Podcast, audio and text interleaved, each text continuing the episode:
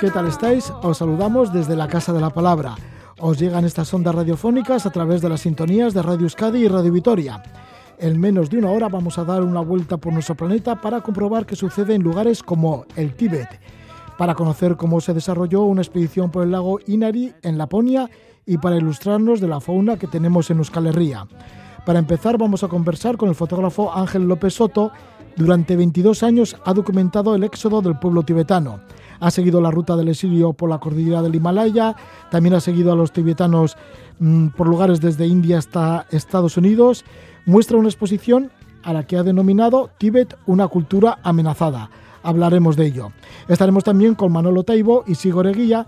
Nos describen la travesía del lago Inari en, Laponia, en la Laponia finlandesa. Fueron seis días deslizándose con esquí sobre una geografía blanca en la que sentían que el paisaje hubiera desaparecido, pues no tenía perfiles, no había otra referencia que el blanco. Estaremos también con los dibujantes Asier Gorostidi e Igor Serralde, que publican el volumen Euskal Herriko Animaliac. Dan a conocer la fauna autóctona con nombres en euskera, con pequeñas explicaciones de cada una de estos animales y además pues ilustran más de 60 especies, divididos en tres capítulos, sobre mamíferos, aves y anfibios y reptiles. Se han pegado muchas caminatas por el monte para observar estos animales y lo recogen en este libro, Euskal Rico Animaliac. Hablaremos de él, pero ahora estamos hablando con el fotógrafo Ángel López Soto sobre el Tíbet.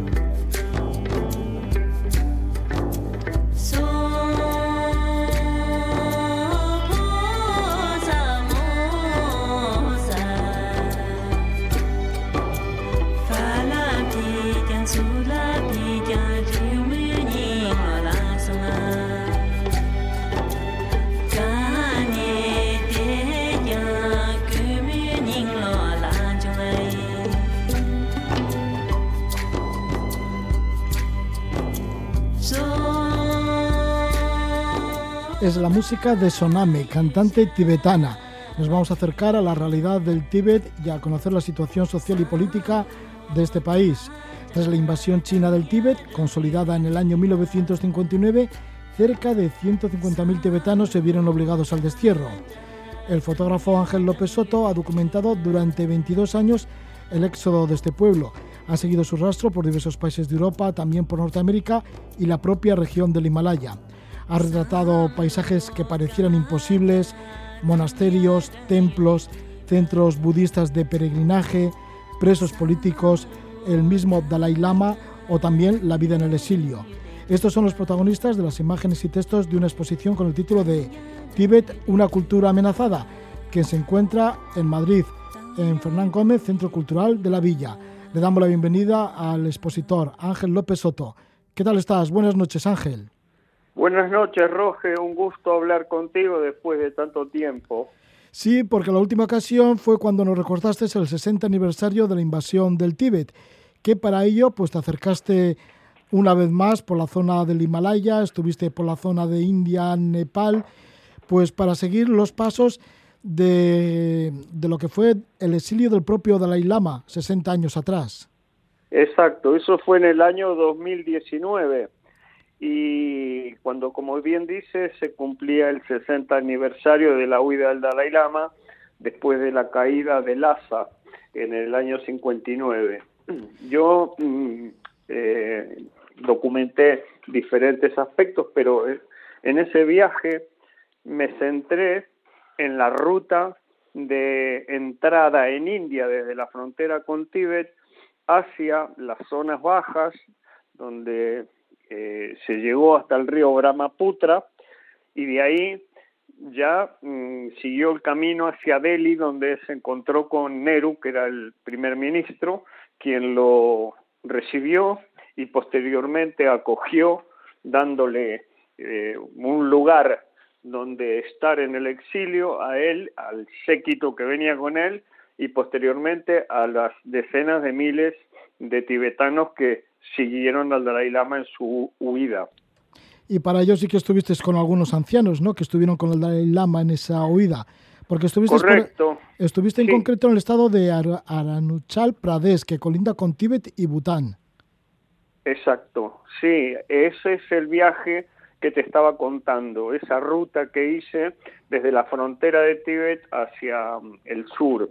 Y mm, en el recorrido yo quería ir documentando los lugares donde él había estado, cómo había estado, con quién había estado, porque realmente muy poca documentación de eso pude encontrar, inclusive en Dharamsala, donde está la mm, biblioteca, los archivos, eh, hay una amplia documentación, poco había de esto.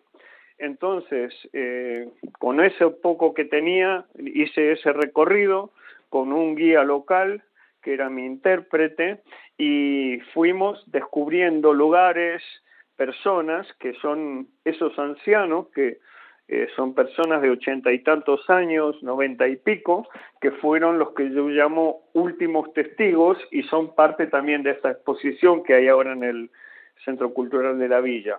Esa gente tuvo diferentes interacciones con el Dalai Lama en ese momento, entonces tenían veintipocos años, como el mismo Dalai Lama que tenía veinticuatro cuando huyó. Y como digo, son parte de esta exposición. Sí, para ello tuviste que acercarte a lugares de bastante altitud, ¿no? Como Nanche Bazar, que es la zona del Kumbu, a 3.440 metros, y también estuviste por el paso de Nangala, de 5.806 metros, cerca del Choyu y el Everest.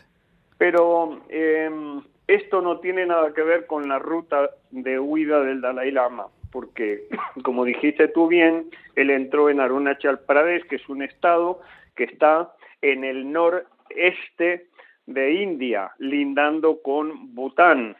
Eh, lo que tú me comentas está en otra zona de Nepal y yo hice esos itinerarios en Namche Bazar, por ejemplo, estuve para eh, desplazarme de ahí a ese paso de Nangpalá, que es un paso de unos 5.600 metros que está en la base de uno de los 8.000 del Himalaya, el Choyu.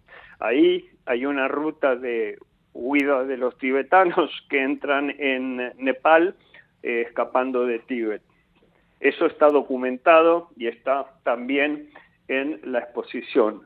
Em, yo llegué a ese paso porque llevaba años escuchando historias de muchos que habían cruzado, unos casos de gente que había perdido la vida en el camino por avalancha, por la nieve, nieve eh, historias de eh, miembros del ejército chino que dispararon sobre un grupo de gente que venía huyendo a esa altura, desplazándose como hormiguitas en la altura, a paso lento, con falta de oxígeno y tal. Murió uno o dos personas de los disparos. Era un lugar para mí mítico de referencia y al final llegué hasta allí con dos eh, porteadores, dos sherpas, más un guía local también, y fue un camino muy difícil, arduo, llegar a, a los 6.000 metros sin tener una buena aclimatación, que es lo que me pasó a mí, sin ser un montañero, pero mm, mereció la pena porque era, como te digo, un lugar de referencia. Había escuchado tanto, había visto niños y adultos eh, ya en Nepal y en India que habían perdido los dedos de los pies, las manos de congelación. y eso me llamaba mucho la atención. Eso está en la exposición también. Ángel, ¿y qué te han contado estos testimonios? Esta gente que salió huyendo del Tíbet hace ya tanto tiempo, bueno, el Dalai Lama, el propio Dalai Lama, fue en el año 1959. ¿Qué nos puedes contar de toda esa historia, de cómo fue esa invasión china y cómo luego fueron saliendo, gracias a los testimonios que has ido recogiendo? Sí, bueno, lo de la invasión china, yo primero no soy un historiador y eso ya está suficientemente documentado. Bueno, suficiente o insuficientemente.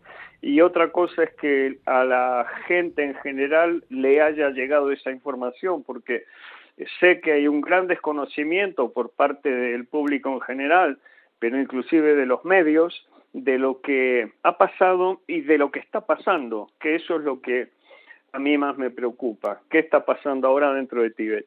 Y respecto a los testimonios, pues yo he entrevistado a mucha gente, eh, tengo muchos testimonios, te podría contar muchas cosas, pero por ejemplo, hay una persona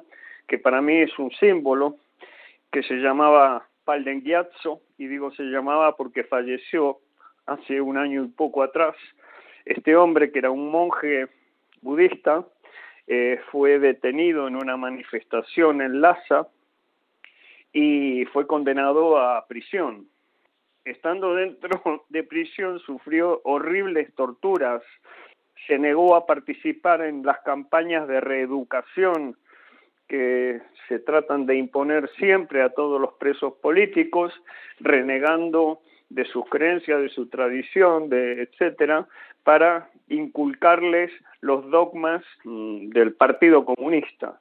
Este hombre se negó a ello y sus condenas se fueron sumando hasta llegar a los 33 años de prisión.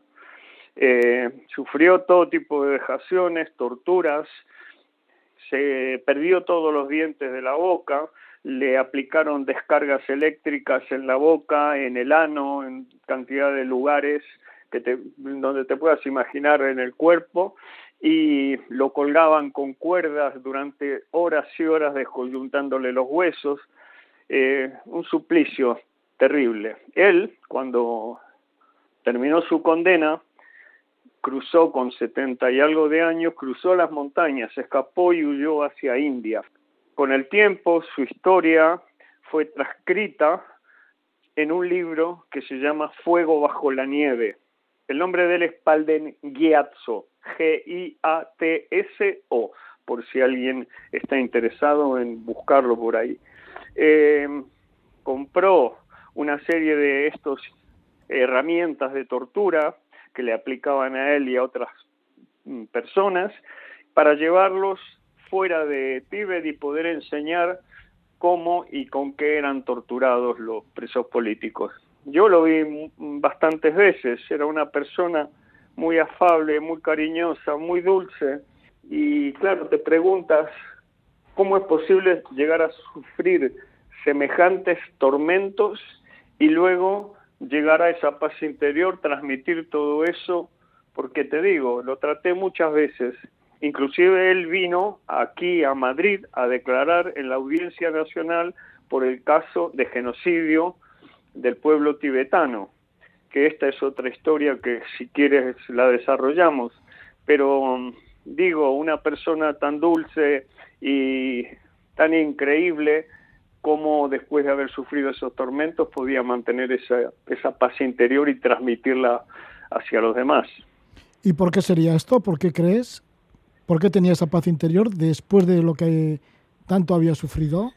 Bueno, a ver, yo creo que eso tiene mucho que ver con las prácticas eh, que esta gente desarrolla, ¿no? El budismo, que es una, una religión, pero es una filosofía también. Yo creo que eso de alguna manera a los grandes practicantes al final termina dándole una serie de beneficios y entre ellos puede ser esa paz interior. Yo no soy budista, pero me acerco bastante más desde el lado filosófico a esto que a otras religiones, aunque respeto a todas, porque creo que en el fondo todas, si persiguen honestamente el beneficio de uno y de los demás, eh, terminan eh, ejerciendo un beneficio positivo a quien la practica, ¿no? Ángel, ¿y qué está pasando con el pueblo tibetano ahora mismo en la actualidad? Bueno, primero hay que decir que es difícil tener información directa de lo que sucede ahí. Un periodista, por ejemplo, no se puede desplazar por Tíbet libremente. No puede mm, viajar de un lado para otro, no puede entrevistar a las personas para que le cuenten lo que está sucediendo. Prácticamente imposible tener una información fiel, pero al final las cosas eh, terminan filtrándose por un lugar o por otro, hay muchos testimonios, hay informes tanto de Naciones Unidas, de Human Rights Watch, Amnistía Internacional, diversos organismos, inclusive hasta periodistas. La situación en Tíbet es muy frágil. No solo en Tíbet para los tibetanos, hay otra zona que es la zona donde vive la población uigur en el oeste de China, que es una población musulmana, están sufriendo una situación terrible, terrible, y lo digo otra vez, terrible. Em, esa es la realidad. Y de tanto en tanto nos vamos enterando de que hay personas que son detenidas. Ahora mismo nos enteramos del caso de un chico que era un monje de 19 años que fue liberado, a, a ver, terminó una condena de cinco años de cárcel, porque él era defensor de la lengua tibetana, algo que está cada vez más reprimido, digamos, en Tíbet. Hay lugares donde ya, bueno, primero la lengua, hay dos lenguas, la tibetana y luego la lengua eh, china. Y se da preferencia realmente a la segunda. Entonces hay lugares donde los niños no pueden estudiar en su propia lengua y es una de las primeras señas de pérdida de identidad de tu propia cultura, ¿no? Nos lo está contando Ángel López Soto, nos está contando la situación de los tibetanos en el exilio, a los cuales ha seguido durante más de dos décadas haciendo los retratos y ahora casi un centenar de estas fotos pues se encuentran en el Centro Cultural de la Villa en Madrid, una exposición que tiene en Madrid en la Plaza de Colón número 4. Eh, Ángel, pues te agradecemos muchísimo tu presencia, sobre todo tus palabras y eso que nos transmites de la gente que has conocido. Así que muchas gracias por hablarnos del pueblo tibetano. Gracias a ti, a vosotros y a la gente que está escuchando esto. Eh, yo soy fotógrafo y lo que hago es contar historias con mis imágenes. Luego, después de tanto tiempo, vas recabando información y vas ampliando un poco más tus conocimientos y los quieres transmitir a la gente que no que desconoce estas realidades porque repito como dije antes los medios están muy desinformados respecto a este tema y muchísimas veces yo he publicado muchos reportajes montones pero a veces es muy difícil llamar la atención de los medios. Eh, se abren cuando, por ejemplo, como pasó en el 2008, que eran las Olimpiadas de Pekín, hubo una, una represión brutal contra los tibetanos en muchas zonas de Tíbet y se inmolaron montones de ellos, se prendieron fuego como manera de protesta. Entonces ahí sí se habla de esto, pero vinculado también a lo que eran el preludio de las Olimpiadas de China. Pero generalmente no se habla, interesa poco y esto es una pena, ¿no? Es un conflicto olvidado porque tenemos a un gran dragón poderoso que es China que todo lo puede y a veces hasta los intereses de ciertos medios eh, tratan de no molestar a este dragón rojo. Pues esa es la cuestión. Ahí está esta exposición, Tíbet, una cultura amenazada, que habla de lo que has encontrado tú entre los exiliados tibetanos. Estamos con el fotógrafo Ángel López Soto. Muchas gracias por ello, por estar con nosotros. Buenas noches y gracias.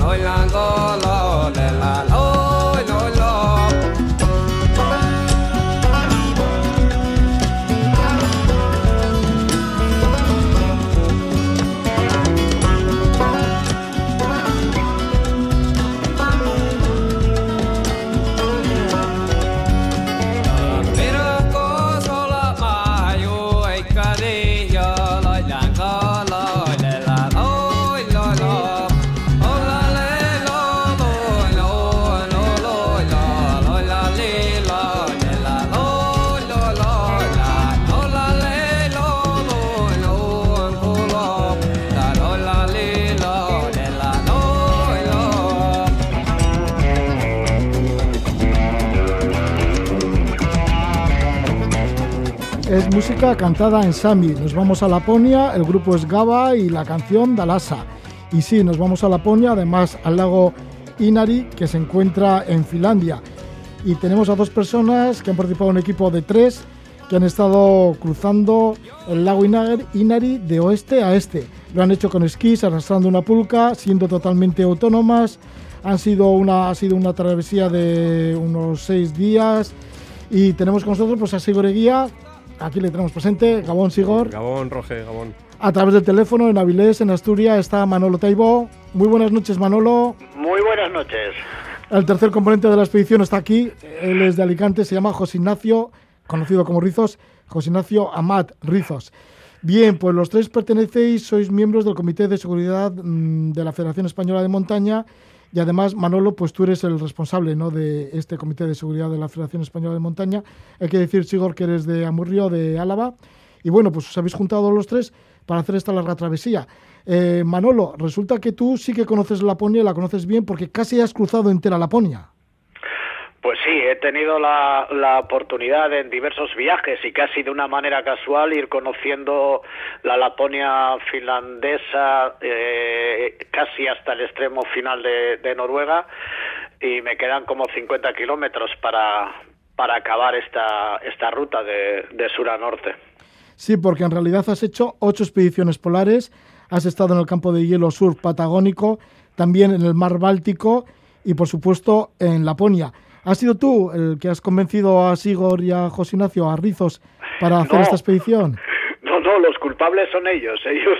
Eh, yo tenía preparado otra expedición a Laponia, pero, pero en esto Sigor y Rizos me llaman, me dicen que, que quieren eh, probar eh, la expedición polar y, que si preparamos algo juntos rápido este año, probar equipos, probar sensaciones y, yo por supuesto dije dije que sí, cómo no cómo no iba a ir con mis amigos. Sí, Gori, sí que son probar sensaciones, sensaciones nuevas, porque para ti era todo todo nuevo en Laponia. Pues sí, sí, para mí para mí era todo nuevo. Mm, la verdad que eh, fuimos nosotros los que le metimos en el marrón a Manolo porque él tiene experiencia y nosotros no teníamos ninguna experiencia en, expediciones polares, pero teníamos muy claro que queríamos ir con Manolo porque, porque era un especialista en esto, ¿no? La verdad que no nos costó mucho convencerle, como él ha dicho, y, una sensación nueva, sí, nueva y, y diferente, sí, sí. Sí, Sigor, porque lo que conocías de las zonas así muy de latitudes nortes, norte es Groenlandia. Y en Groenlandia, además, hiciste una expedición bien bonita. Os fuisteis en un velero que se llamaba Iorana. Partisteis desde Islandia rumbo a Groenlandia, en donde ascendisteis a dos cumbres. Una de ellas, pues, que era una cumbre virgen.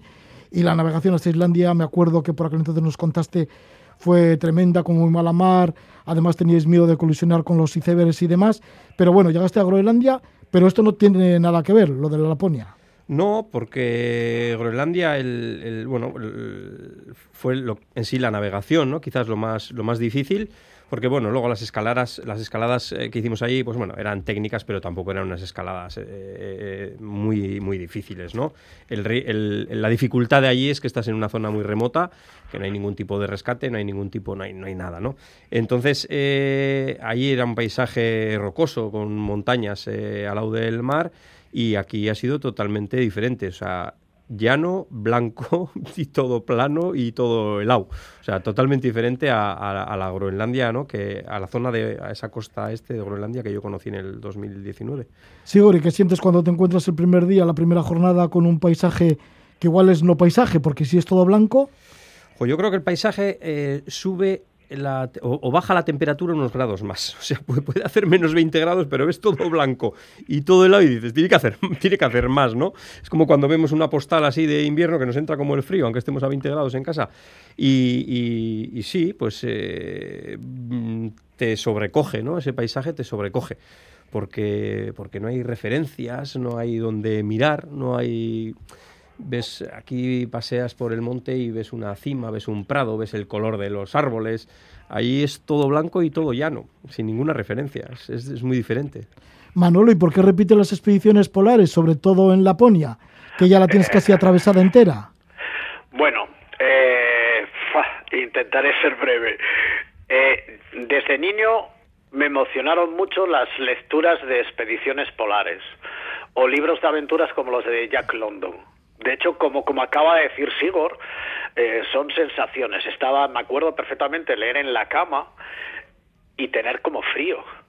Entonces, siempre me apeteció hacer algo polar y no fue hasta después de la expedición al campo de hielo sur patagónico donde me di cuenta que, me apetecía, me apetecía y me apetecía mucho.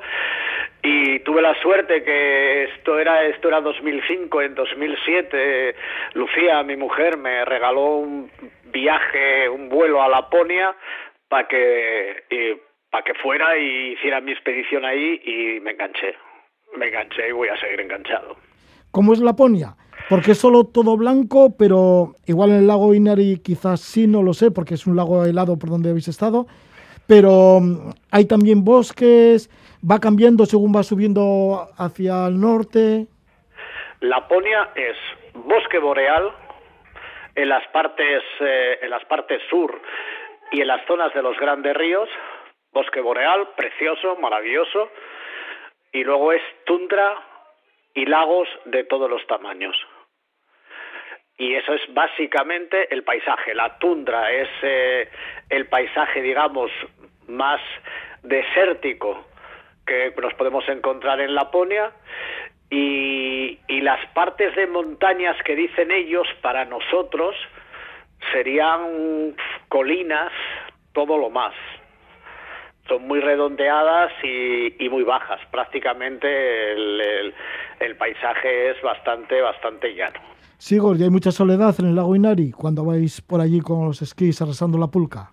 Pues la verdad que sí, la verdad que te sientes, sí, sientes esa soledad, porque todo tan llano, tan grande y no ves nada. Eh, eh, en, bueno, en las seis jornadas que hicimos solo vimos a una persona, un polaco que estaba haciendo la travesía de, norte a sur. Eh, sí, sí, sí, te sientes, bueno, yo porque iba con Manolo y, y, con Rizos, pero cuando vas el primero abriendo huella y no ves a tus compañeros y tienes de frente todo el lago helado y toda esa planicie blanca, eh, sí, sí que te sientes, dices, ostras. Luego ya cuando vas el, último ¿no? y abren ellos huella, pues bueno, pues les ves a ellos y te da otra sensación. Pero sí, hay momentos que, dices, joder. ¿Llevabais alguna tienda para dormir a la noche o cómo hacíais para pernotar? Sí, eh, llevábamos... ¿Dónde os cobijabais? Porque tampoco habría mucho sitio para cobijarse. Ahí en el, en el lago Inari, eh, bueno, es el segundo lago más grande del Ártico, eh, tiene 1.215 metros kilómetros perdón, cuadrados y, y, tiene islas, tiene más de 3.000 islitas. En esas islitas hay repartidas más de 240 cabañas de madera que están abiertas, que tienen leña eh, y, una estufa. Entonces nosotros eh, intentábamos hacer las etapas coincidiendo con esas cabañas.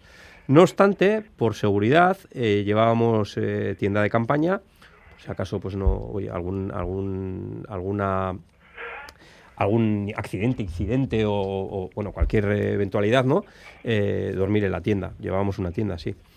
Manolo, ¿y cómo eran las jornadas? ¿Cómo lo hacíais desde que amanecíais y terminabais en esas cabañas?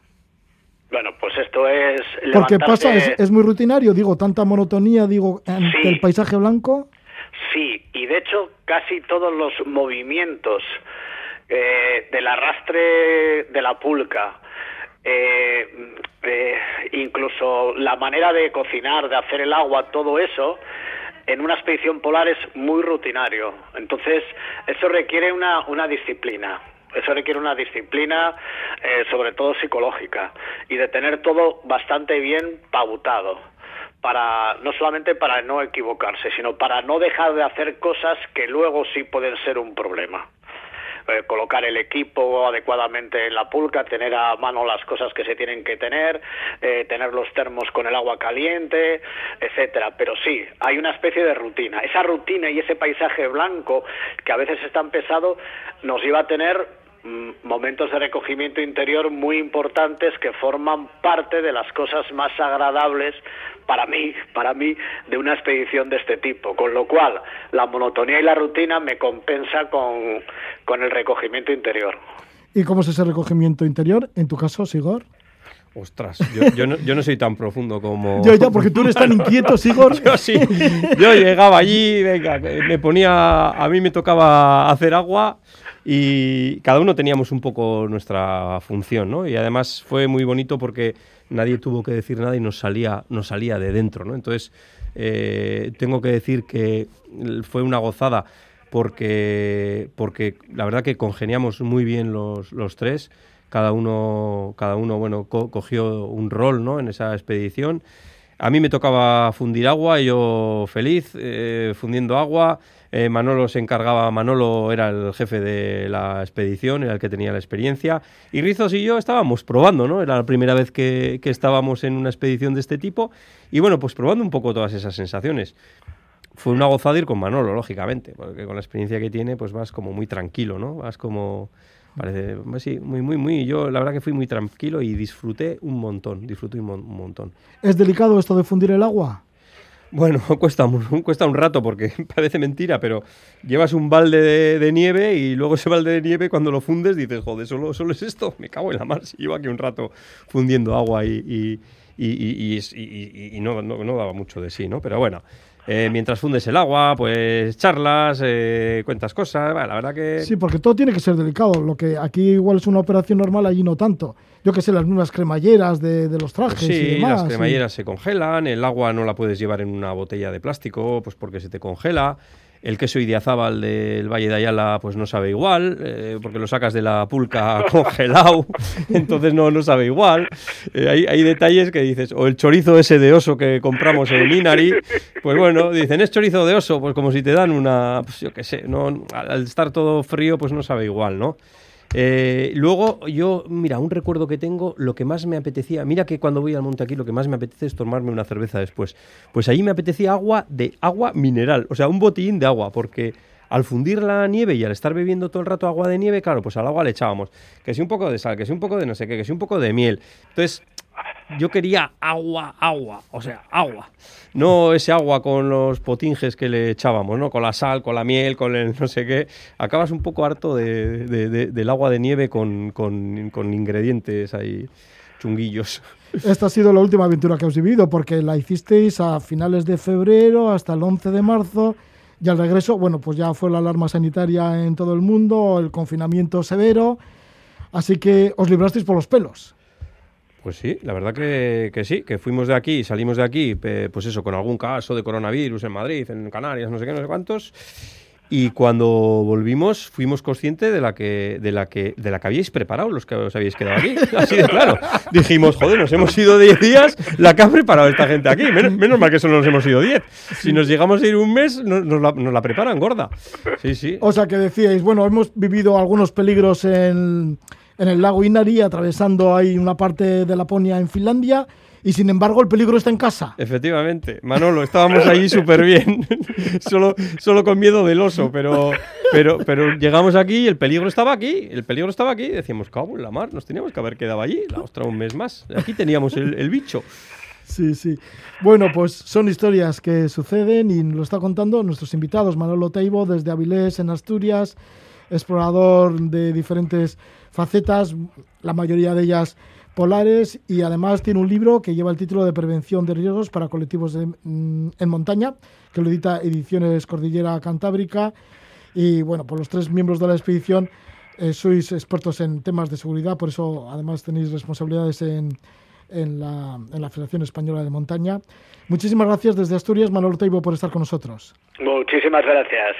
Muchísimas gracias también a Sigor Guía. Por cierto, que te has presentado de candidato, ¿no? De, a la presidencia de la Federación Vasca de Montaña. Sí, eh, hay cambio ahora de junta directiva. Cada cuatro años se cambian las, las, las, juntas en las federaciones eh, y se ha abierto ahora el plazo de presentación de, de candidaturas.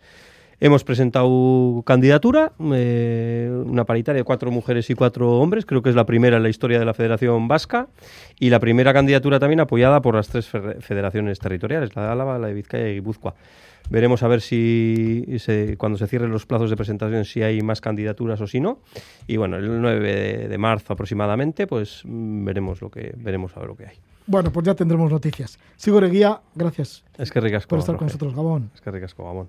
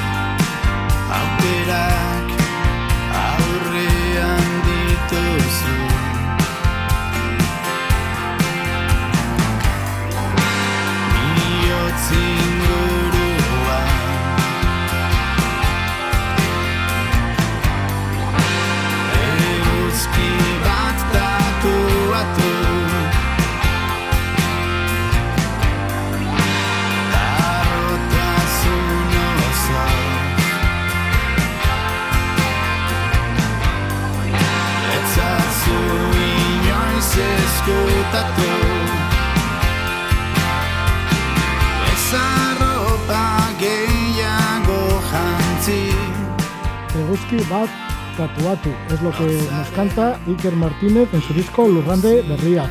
Y vamos a hablar de un álbum, un álbum muy bonito, lleno de dibujos con bastante colorido, porque trata de animales. Aparecen entre 50 a 60 especies de animales, de especies que hay por aquí, por Euskal Herria. Y el título es Euskal Herrico Animaliac. Y tenemos con nosotros a sus dos autores, Asier Gorostidi y Igor Sarralde. Ambos se conocieron en la universidad mientras estudiaban Bellas Artes y se han animado pues para hacer este libro en el cual se recogen en breves textos pues cada uno de estos animales y además con dibujos de los dos, que parece que es un mismo autor, pero es que son dos. Y así vamos a dar la bienvenida a Sier Gorostidi. Y tenemos a través del teléfono, nos, nos escucha desde Barcelona, Igor Sarralde. Igor, Gabón. Gabón. Bien, bueno, pues diremos que, pues eso, que sois licenciados en Bellas Artes, que ellos habéis conocido y en el caso de Igor, bueno, pues eres de Algorta, de Guecho, que vives en Barcelona, que has hecho un curso en artes gráficas y en la escuela de Joso en Barcelona, que es una escuela de cómic, ilustración y animación, una de las más prestigiosas que existen. Y nada, y te has quedado de momento ahí, ¿no? En Barcelona. Sí, sí, por ahora me quedo, me quedo aquí. Son, son más amables los inviernos. ah, sí. Y bueno, ¿y qué tal te ha ido este curso de artes gráficas en esta escuela de Joso en Barcelona? Eh, muy bien, la verdad es que bueno, eh, no tiene nada que ver con Bellas Artes, el enfoque que le dan es un poco el, contrario, digamos, pero bueno, me ha venido bien así para complementar un poco lo que se ve en cada sitio, pero muy, muy contento, sí. Sí, porque tiras mucho para el dibujo, para el cómic también, para el dibujo de cómic.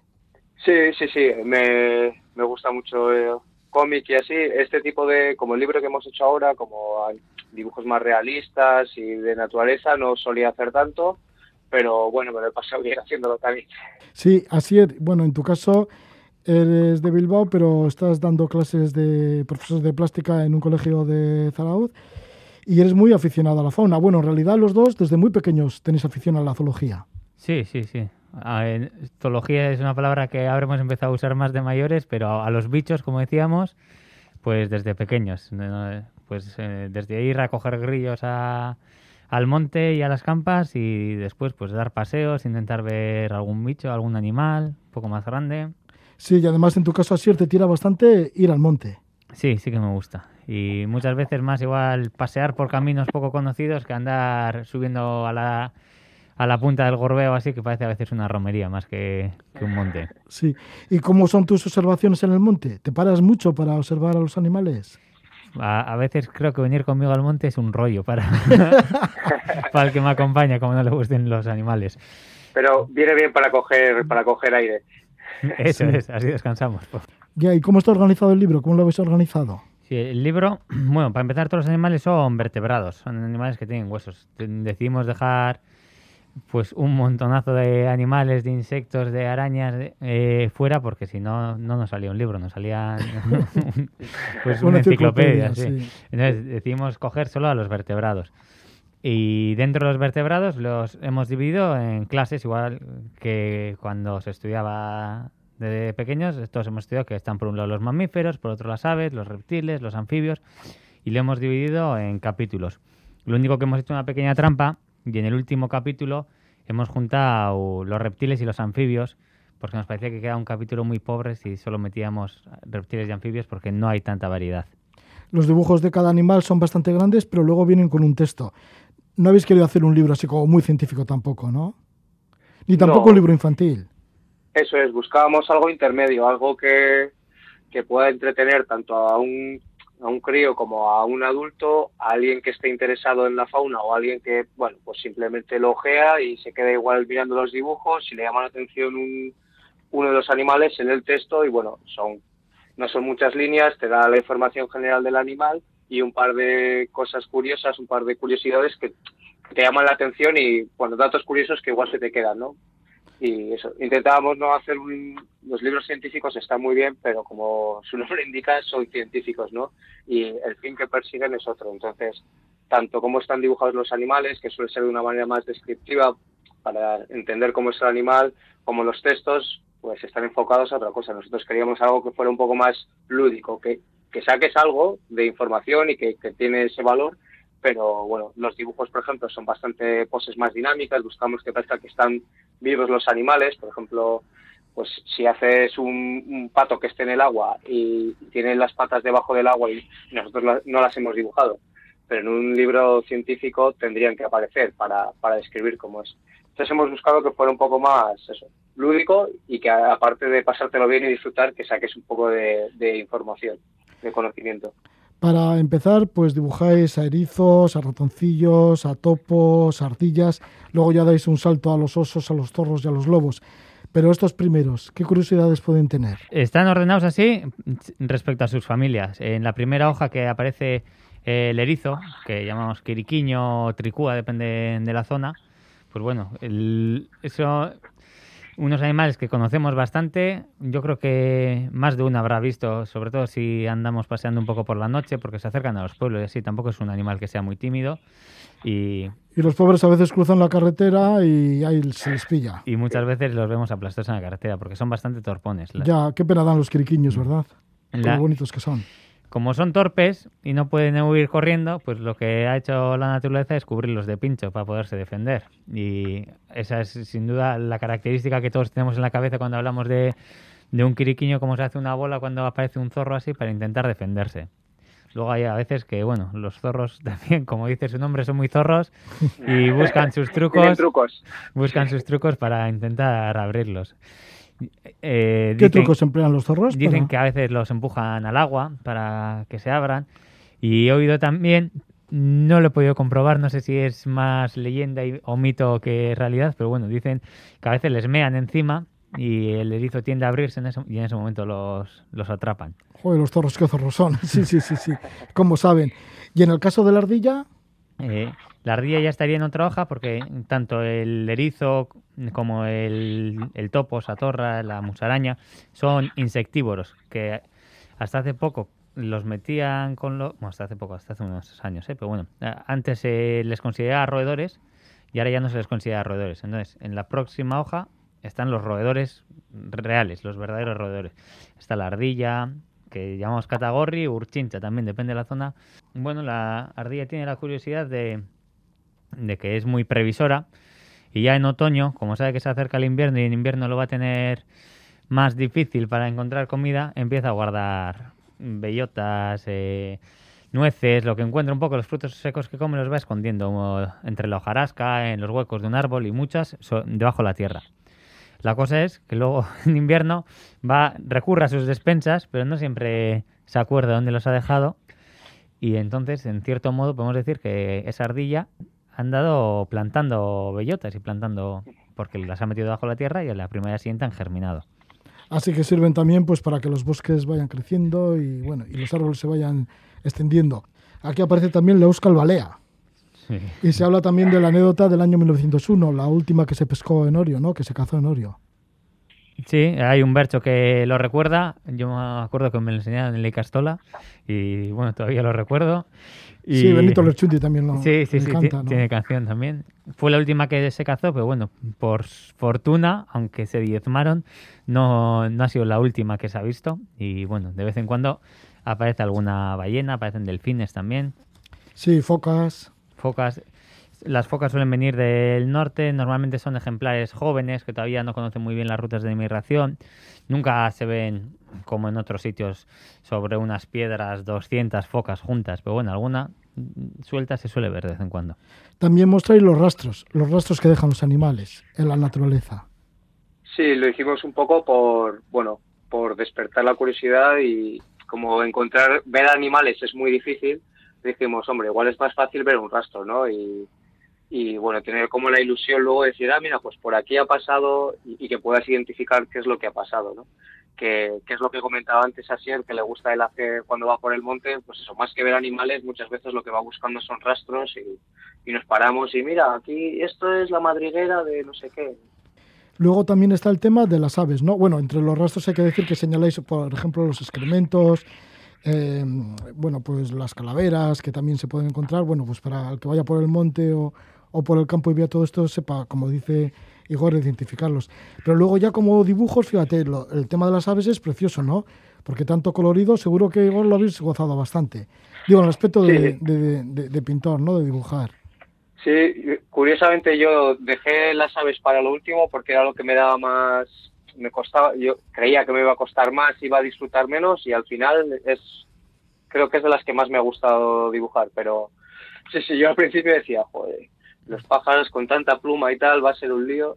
Y, eso es lo que tú comentas del color, que le puedes sacar mucho mucho jugo por ahí. Yo lo, lo he disfrutado bastante, por lo menos. Así es, de hecho, lo que le...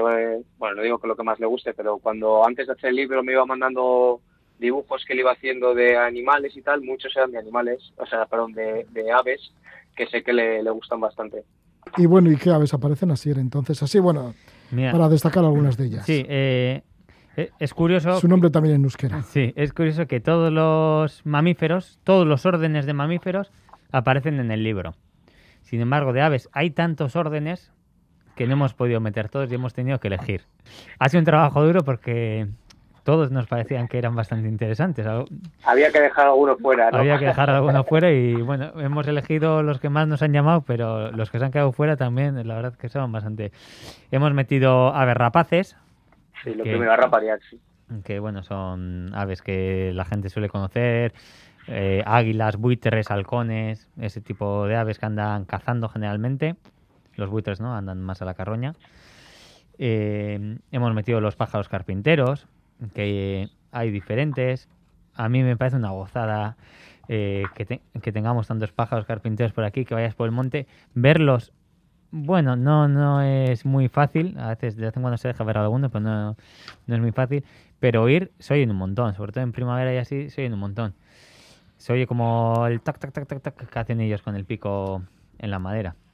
Sí, y bueno, luego vais ya con anfibio, las ranas, las culebras, víboras, ¿no? Porque sí que hay bastantes víboras y además hay que tener mucho cuidado con ellas. Y luego también están los... Hemos, hemos metido la del Cantábrico, creo, ¿no? Sí. Sí. Canta, Subegorri, Cantabria, Rabay. Sí. Y luego están las tortugas, que algunas sí que son muy grandes, tortugas marinas y luego tortugas terrestres. Sí, a mí lo de las tortugas es como el gran desconocido de Euskal Herria. Muy poca gente sabe que hay tortugas en Euskal Herria. Hay, sobre todo por la zona del sur, por la zona sur de Navarra, están las terrestres más, pero luego en la costa tenemos la tortuga laúd, que es una tortuga gigantesca, es realmente enorme, ¿No es la eh, más grande, no es la tortuga más grande que hay? igual le estoy metiendo la gamba. No, no, no, sí, sí, es la tortuga más grande. Y, eh, lo que pasa que, es, aunque sea gigante, es muy difícil de ver porque no es como una ballena o un delfín, que aunque anden en el mar, saltan, salen a la superficie. Esta tortuga suele ir sumergida y es muy, muy difícil de ver. Son fáciles de ver cuando salen a desovar, pero eso no lo hacen nunca en nuestras costas. Para eso prefieren, Prefieren otros climas para eso, ¿no? Playas paradisíacas y tal. Eso es. Sí, todo mucho más tropical. Eso es. El Golfo de Guinea, por ejemplo, en África. Y luego ya en América, pues bueno, otras costas más tropicales, sí. Entonces aquí no sale de sobar, solo anda por el agua y es difícil de ver. Pues fue justo sacar el libro y al de dos semanas así apareció muerta una tortuga de estas en Sopela, una laúd dordoca. Y pesaba 300 kilos, 300 kilos de tortuga. Bueno, pues estas, las tortugas y muchas cosas más que pensamos que no son tan fáciles de ver en Euskal Herria, pero que sí que están en nuestra geografía y aparecen en este libro, Euskal Herriko Animaliak. Y estamos con sus dos autores, con Asier Gorostidi y Igor Serralde. Muchísimas gracias por estar con nosotros aquí presente, Asier Gorostidi. Que vaya todo muy bien. Gracias a vosotros. Y también Igor Serralde, que nos escucha desde Barcelona. Que vaya bien por ahí, Igor. Igualmente, gracias por darnos la oportunidad. Vale, encantado de ello, que es un bonito álbum, además con un montón de colorido de todos estos animales. Y lo edita Erein, este álbum, Euskal Herriko Animaliac. Suerte. Es que Gracias. Hemos hablado sobre este volumen ilustrado, Euskal Herriko Animaliac, con sus autores, con Asier Gorostidi e Igor Sarraldi. Para que entre bien la noche, vamos con un buen pop. Es la música de David Patton en solitario, la canción More to Life de su disco 2020. Él es de, Edimburgo, en Escocia, y lleva una larga trayectoria porque fue componente del grupo Pilot, también ha participado en Alan Parsons Project y en el grupo Camel. Con la música de David Python, que vaya todo bien, que lo disfrutéis.